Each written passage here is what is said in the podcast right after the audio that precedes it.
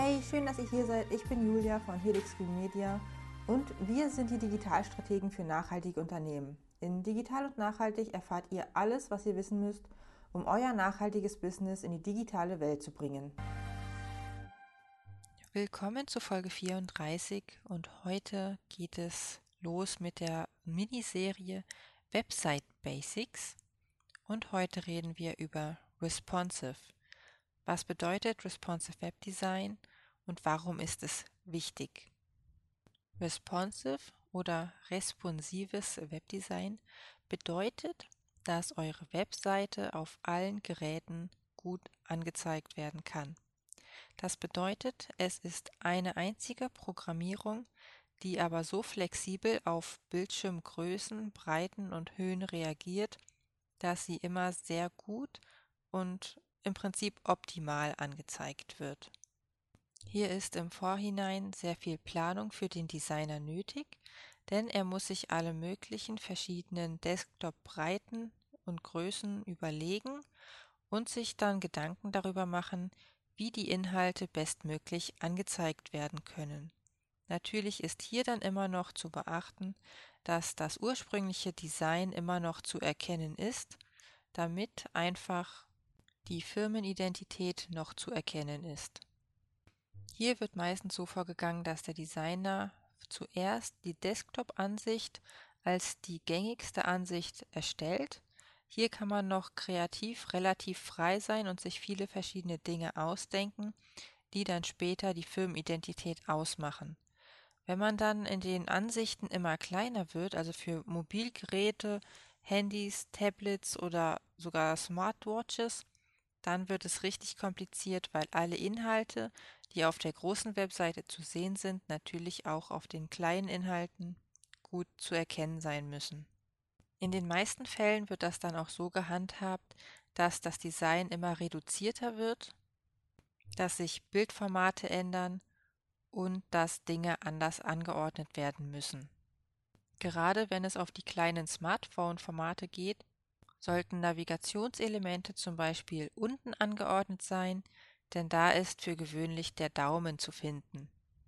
Auf einer Desktop-Version, bei der man sowieso mit der Maus agiert, sind die Interaktionselemente sehr oft oben rechts, weil da einfach normalerweise der Blick hingeht.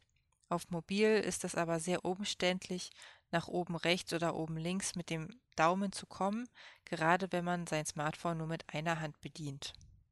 Früher wurde das so geregelt, dass es zwei verschiedene Versionen einer gleichen Webseite gab. Das heißt, es gab die sogenannte M-Punkt-Version, also die mobile Version, die nur an Mobilgeräte ausgeliefert wurde, und die ganz normale reguläre Version. Da die mobile Version allerdings immer auf einer Subdomain untergebracht wurde, waren das dann duplizierte oder kopierte Inhalte und das mochte die Suchmaschine überhaupt nicht. Deswegen wurde nach und nach immer mehr das Responsive Design und die Responsive Programmierung eingeführt, die dann dafür sorgen, dass die Webseite sich fluide verhält. Das heißt, wenn man das Design nimmt und dann den Browser an den Ecken größer und kleiner zieht, dann kann man dabei zuschauen, wie sich das Design verschiebt und sich immer weiter dem Viewport anpasst. Der Viewport ist sozusagen das Sichtfenster, das es im Browser gibt. Und das ist bei einem Mobiltelefon natürlich hochkant, auf einer Desktop-Version natürlich im Querformat. Die wirklich echte responsive Programmierung ist die hohe Kunst im Webdesign, denn hier werden je nach Desktop oder je nach Bildschirmgröße die passenden Grafiken angezeigt, denn es ist natürlich so, dass ein Handy viel kleiner ist als ein großer Fernseher zum Beispiel und da dann ganz andere Bilder gebraucht werden. Da ändern sich sehr oft auch die Bildformate, das heißt, auf dem Handy werden Bilder dann eher im Hochformat geschnitten, während sie auf dem Desktop sehr häufig dann im Querformat oder quadratisch sind. Das wird dann programmiertechnisch so gelöst, dass es für, für sehr viele verschiedene Bildschirmbreiten oder Größen unterschiedliche Bilder gibt, die liegen dann auf dem Server und werden genau nur dann abgerufen, wenn sie gebraucht werden. Das bedeutet auch, dass echte responsive Programmierung auch darauf eingeht, dass zum Beispiel ein Mobiltelefon sehr oft auch im mobilen Netz ist und nicht im WLAN und deswegen nicht so viele Kapazitäten bei der Bandbreite hat. Deswegen werden hier auch ganz besonders häufig Bilder geladen, die eine sehr reduzierte Dateigröße haben. Das ist hier natürlich besonders wichtig.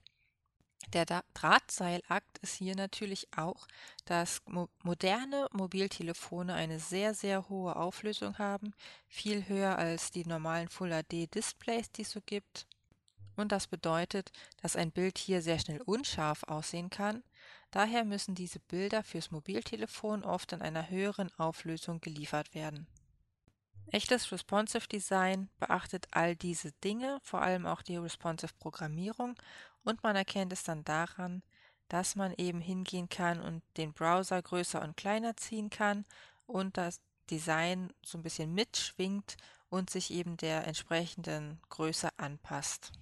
Wichtig ist das vor allem, weil ab März 2021 Google als erste Suchmaschine hingeht und sagt, dass nicht mobil optimierte Webseiten aus dem Index geschmissen werden, das heißt, sie werden nicht mehr gefunden.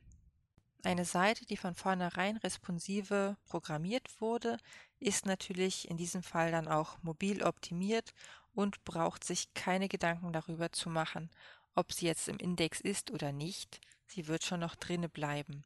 Wichtig ist dabei auch zu beachten, dass manche wahrscheinlich denken dann, okay, ich nutze aber nie Google, ich nutze ja Ecosia, aber man sollte daran denken, dass Google einen Marktanteil von ungefähr 96 Prozent hat, vor allem auch in Deutschland.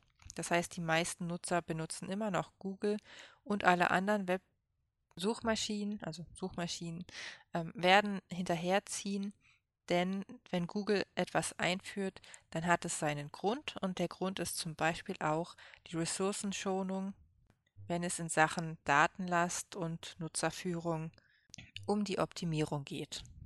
Google lässt da nicht mit sich spaßen und die anderen Suchmaschinen werden kurz über lang immer hinterherziehen. Natürlich sind wir nicht nur in unseren Episoden für euch da. Wenn ihr konkrete Pläne, Herausforderungen oder Ziele habt, dann steht euch unsere Agentur mit all ihrem Herzblut, ihrer Expertise und ganz viel veganem Kuchen zur Verfügung. Kontaktiert uns einfach unter helixgreenmedia in einem Wort.com. Wenn euch diese Episode gefallen hat, dann tut uns doch etwas Gutes und teilt digital und nachhaltig mit euren Unternehmerfreunden oder hinterlasst uns eine liebe Bewertung auf Apple Podcast oder Google My Business.